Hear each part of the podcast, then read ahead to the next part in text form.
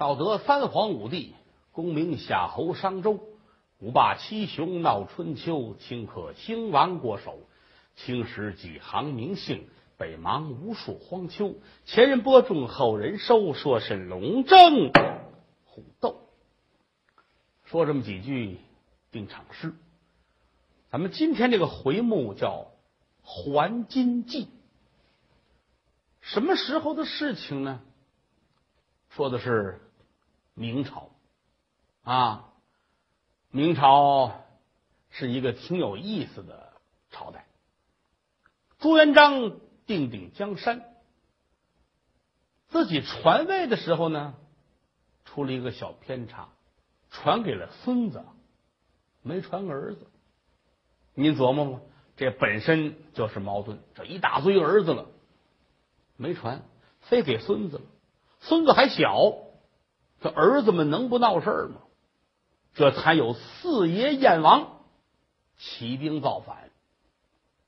据说他这个起义之前呐，有很多传奇的事情。那最有意思一个事儿啊，就说有这么一天啊，燕王在府里边没事儿。说带着很多手底下军官呐，咱们长斋之上去玩玩。我呀，乔装改扮，也穿的跟你们大伙一样。一瞧啊，这是一伙军人，街市上热闹，做买卖、做卖的、干嘛的都有。马路边这儿有一个算卦的摊儿，啊，算卦这主姓袁，叫袁柳庄。有人说这是半仙之体，聪明之极。坐在这儿低头写东西，一抬头，啊，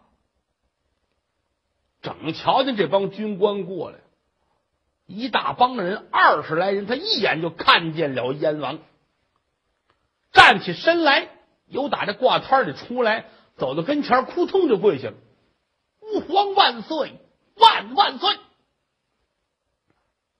都愣。燕王一瞪：“胡言乱语！”一拂了袖，转身就都走了。所有人都认为袁六章胡说八道。转过天来，有人到摊儿这儿请他，别问去哪儿，跟我走，把他秘密的就带入了燕王府，啊，直接带到燕王这儿，说昨天长街之上，你说这个话，信口开河。袁六庄笑，不是，我说的是真的。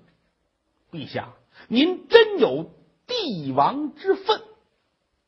正因为有这么一个茬儿，燕王才决意扫北，到最后把江山接过来了。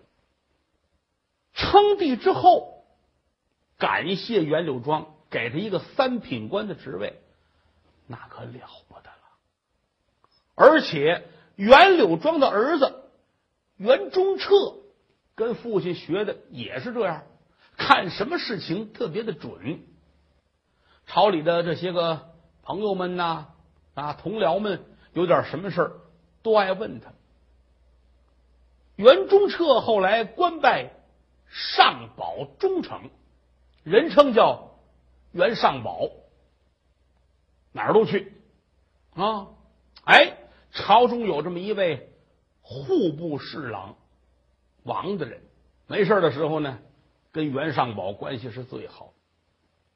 有点闲工夫，再请到家里来聊天喝酒。这天，王大人跟屋坐着呢，有打外边差人进来了。大人，什么事袁尚宝来了，快请。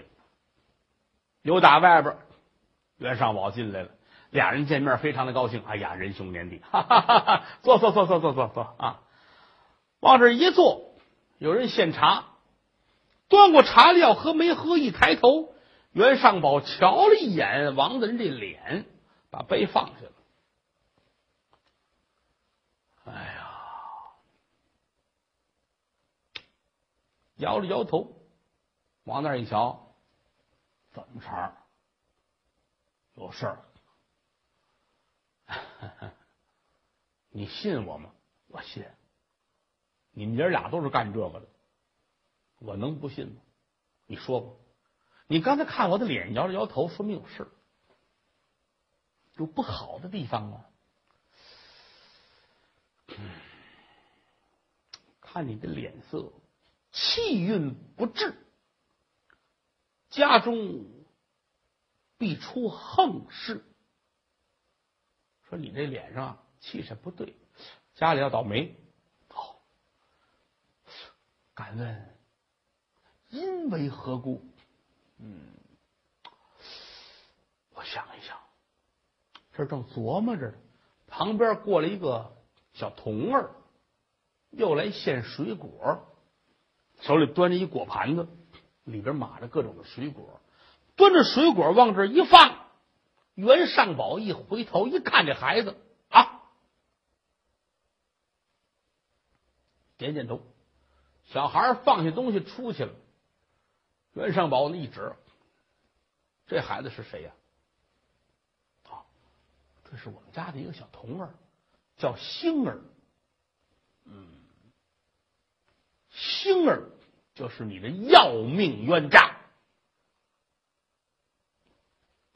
袁爷，别开玩笑，这孩子很勤奋，干活不偷懒儿，他怎么能要我的命呢？嗨，天下的事情很难说，你没听人说过吗？马有的卢方主，手板。能五人君，这两句话咱们需要解释一下。马有的卢方主，什么叫的卢马？眼睛以下有泪槽，跑起来流眼泪脑门上有白毛，这叫的卢马。长成这样的马，方主人。《三国演义》里边，刘备刘玄德马跳檀溪，差点没死了，就是骑着的卢马。古话：马有的卢方主，手板能武人君。宋朝啊，山阳有一个王修佑，是个大臣，一上金殿跟皇上说话呀，叫呛着茬的，皇上不爱看，是怎么回事呢？有个朋友叫于道敏，就跟他说了：“你这有一毛病，怎么你跟皇上说话就这么穷横？”他说：“我也不知道，我怎么一上金殿就那样了呢？”说：“我看看你的手板吧。什么叫手板？就是护板。您看唱戏，大臣们上殿手里都拿这么一板子啊，这叫手板，也叫护板，也叫牙护，因为是象牙做的牙护。”于道敏说：“我瞧瞧吧。”接过来一瞧，你这手板不对，有毛病。你拿着它，你上金殿，你一定要忤逆君王。这不可能，咱们试试吧。偷偷摸摸的跟另一个大臣叫楚渊，把俩人的手板换了，再上金殿。好，楚渊跟疯了似的，指着皇上这个那个那个这个啊，说明什么？手板的原因。啊，这是种民间传说。马有的卢方主，手板能武人君，这是老话。很多事情是无法解释，我只能告诉你，你跟你们家这小童儿两个人命运相克，他冲你啊！你留他在家，早晚是家破人亡。听也在你，不听也在你。啊啊！王大人这后背呀，那冷汗都浸透了。嗯，我听你的，好了。袁尚宝告辞走了。王大人想了半天，这个玩意儿，你说，宁可信其有，不可信其无啊！把星儿给我叫来。哎，一会儿功夫把这小孩叫来了。大人，星儿啊。你来多长时间了？我来半年了吧。哦，孩子，你走吧。我我上哪儿去？爱上哪儿上哪儿吧。没有办法，这儿你待不了了，你走吧。大大人，我做什么错事了？没做什么错事。袁尚宝来了，他会看相。他说：“你跟我相克，早晚我得死你手里边。故此没有办法，你先出去躲一躲，好不好？你要说走个三年两年的，没什么事儿，我让他们再找你，好吗？大人，您说我这我这我上哪儿去？得孩子，你这这也没办法啊，归着归着吧。那主人这样说了，你没办法。小孩哭着把自己的衣服东西收拾好了，背着包打府门这出来了。到哪儿去呢？也不知去哪儿，身上也没钱。走着走着，天都黑了，越走越黑。现在说钟点儿晚上八点来钟，那个年头这八点来钟就全黑，没有路灯。哎呀，哎，肚子还不舒服，哟，这得方便一下。一看前边依稀着有这么一间茅厕，赶紧往那跑。啊，跑到厕所这解手，解完手站起来系裤子，一回头，嗯，墙上那歇一橛子，也不知谁呀，找了这么一哈长的这么一木头橛子，塞在墙缝里边。橛子上面挂着一个包袱，小孩看着挺纳闷儿，就把这包袱摘下来。拿到厕所的门口，解开了一看，嚯，里边金银财宝无数，大珠子这么大个两颗，记好了。看看左右，看看前后，心说这是谁的？难道说是老天爷可怜穷人，知道我没辙了，给我这么一个？发财的机会吗？那感情好，可是转念又一想，这估计是谁解手啊？挂在那儿，完事儿走的慌促，就给忘了。对，那我等着他吧。你想一想，我这身无分文的出来之后，我自个儿心里还着急呢，丢了这么多的钱。他不定得急成什么样我等着。可天是越来越黑，这雨呀，跟手可就下来了。街上站不住了，小孩没办法，站在厕所里边这等着。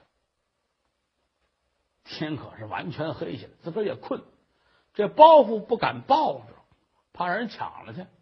墙角这有一堆烂草，藏在这儿。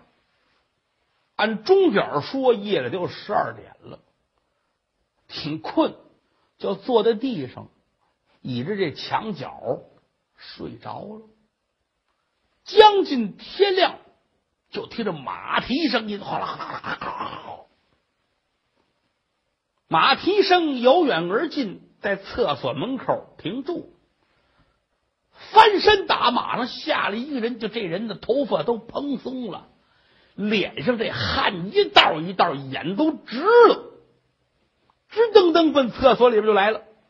小孩站起来了，迷迷糊糊瞧这人，这主进来一眼就看见那瘸子了。看完瘸子，一回过头来，完了，面如土色，站在那就傻了，浑身哆嗦。星儿瞧瞧他，你怎么了？啊，你怎么了？哎，小孩，你别问了，我活不了了。你别着急，你难道说是丢了东西吗？啊，我何止是丢了东西，我这是丢了我们的命。你别着急，你丢什么了？我丢什么？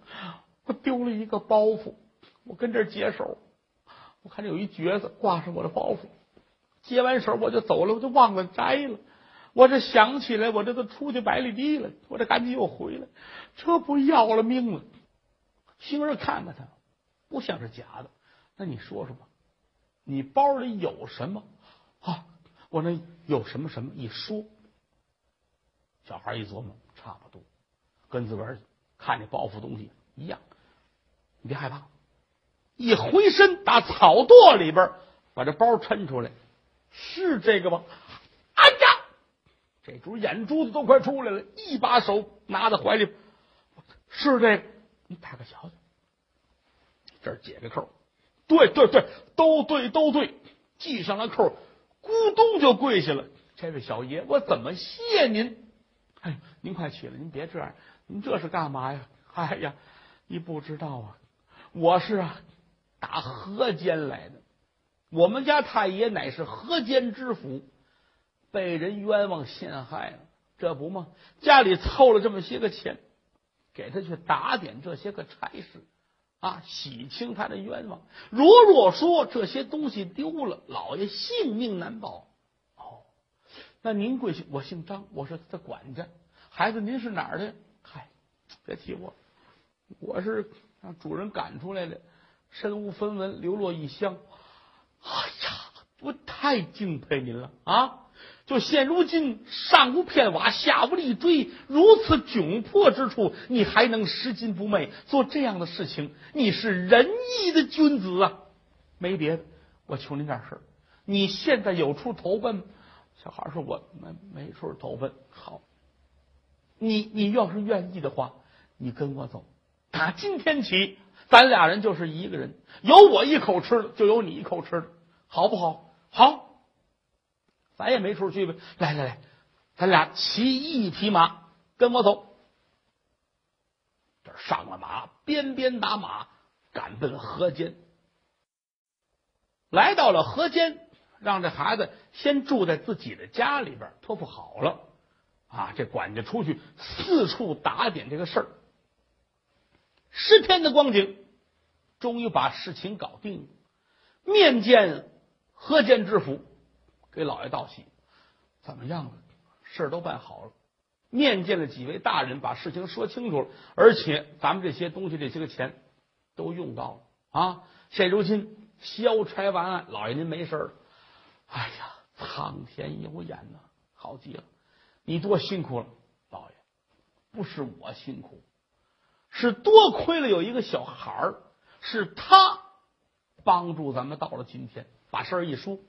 大人很感动，你快把这孩子请来，我见见他。哎，赶紧回家把星儿叫来，往堂上这一走。他在人家家里边当童儿当惯了，知道礼节，撩衣跪倒，参见大人。万没想到河间知府一撩这蟒袍，扑通也跪下了，把孩子吓坏。大人，您这是？你听我说，这个事情关系到我身家性命。如果不是你把这钱拿出来，现如今我想给你跪都是不可能，我连脑袋都没有了。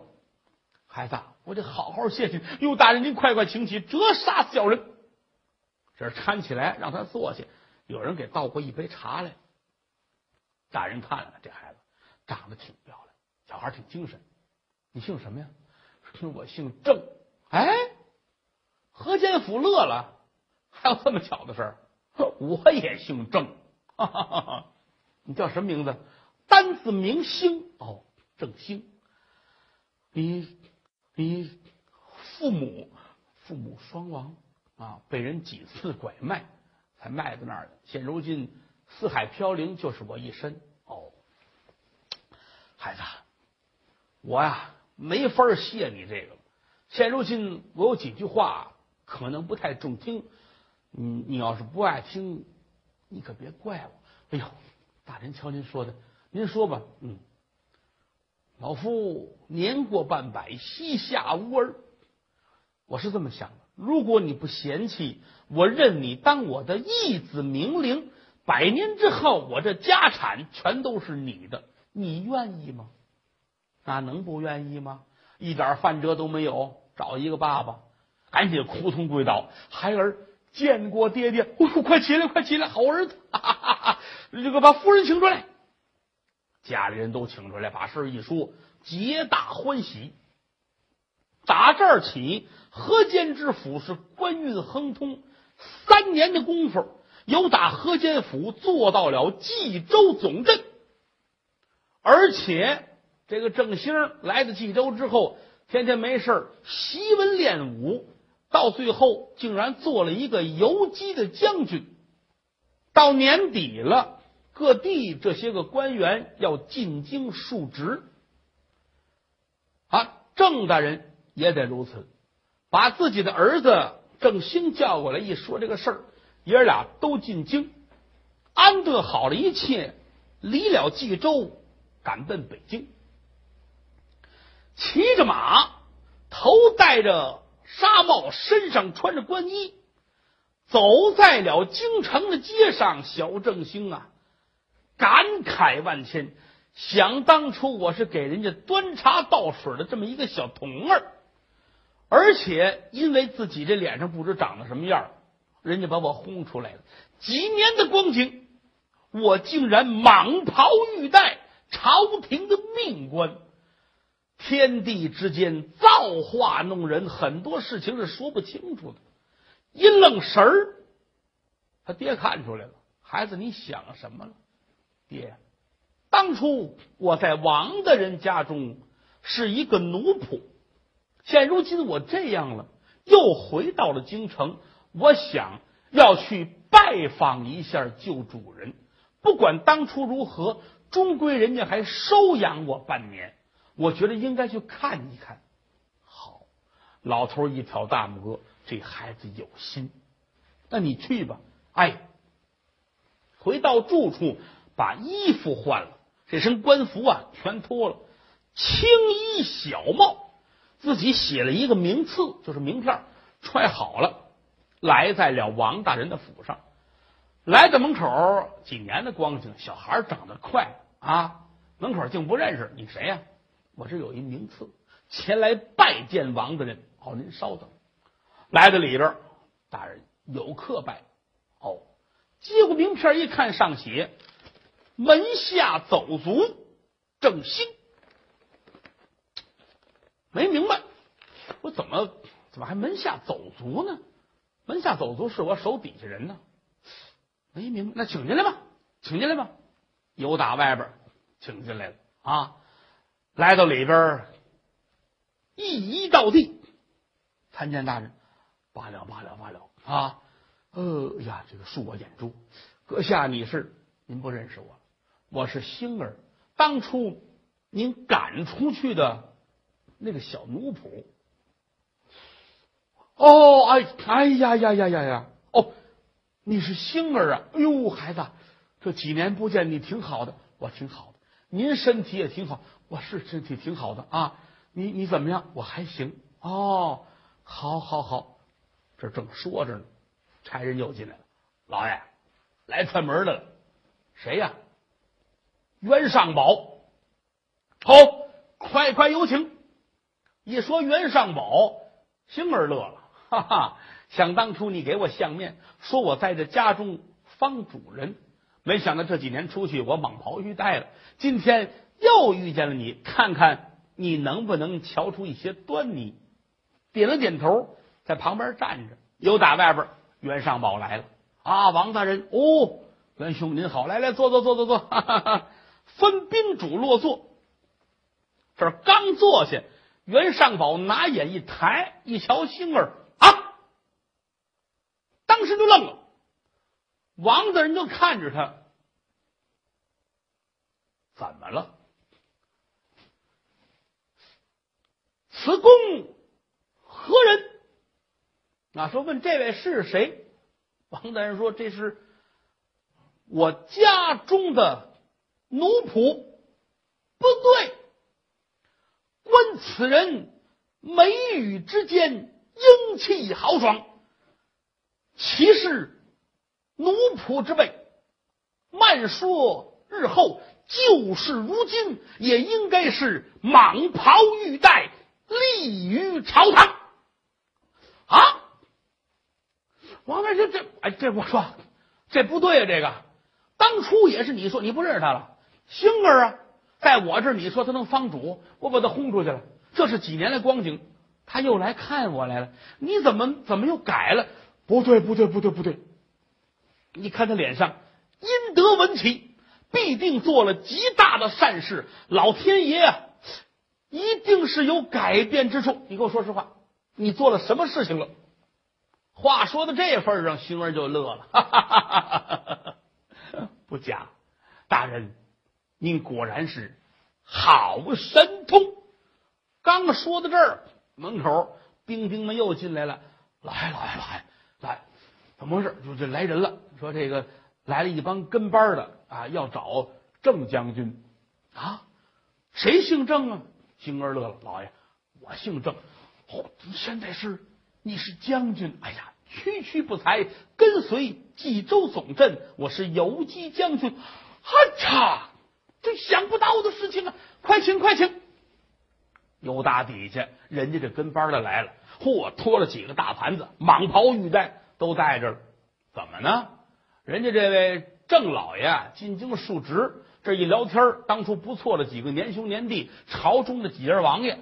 这一聊天说你还没儿子，我现在有儿子了，我如何如何一说，王爷们说我们得见见，这派人出来找来了啊！一说这个事儿，嚯，王大说赶紧给换上吧，好，七手八脚给穿上，往这一站，蟒袍玉带，根本就不一样哦。罢了，天地间的事情真是一句两句说不清楚啊，好极了。我说郑将军，嗯。不能叫星儿，得叫郑将军。同殿称臣，而且人家的身份比他还高一点呢。郑将军啊，看起来您的阴功非浅呐，才有今日。哎呀呀呀，老夫当年失礼了，我不该把你赶出去，你可千万别怪我。星儿乐了，哎呀，您怎么？此一时也，彼一时也。当初我是一个奴仆，而且我觉得袁尚宝说的特别的准。当初可能确实如他所言，我如果再留下来，对您来说不是一个好事。只因我出了北京，茅厕之中做了这么一件好事，竟然呢有了如今的果报。可见人呐不能亏心，要做好事。袁尚宝站起来了，哈哈哈哈哈哈。郑将军呐，罢了，你的心胸，你的所作所为，足对得起你现在的一切。现在你脸上的格局与当年是大不相同啊！好，而且我还告诉你，以你的为人，以你目前的这个状况，日后你还要好上加好。是我听您的。事到如今，我也没觉着我如何。站在这个位置上，我对王大人，我还是觉着我是您手下的一个孩子。哎呦，将军呐，可不能这么说，你我同殿称臣，咱们是同僚啊！啊，哎呀，今天要是不方便，改天咱们得好好喝回酒，好好的庆祝一下啊！袁尚宝，你要作陪。袁尚宝乐了，点点头，我是一定要来。郑将军，有句话你要记在心中。但行好事，莫问前程。老天爷并未曾亏待何人。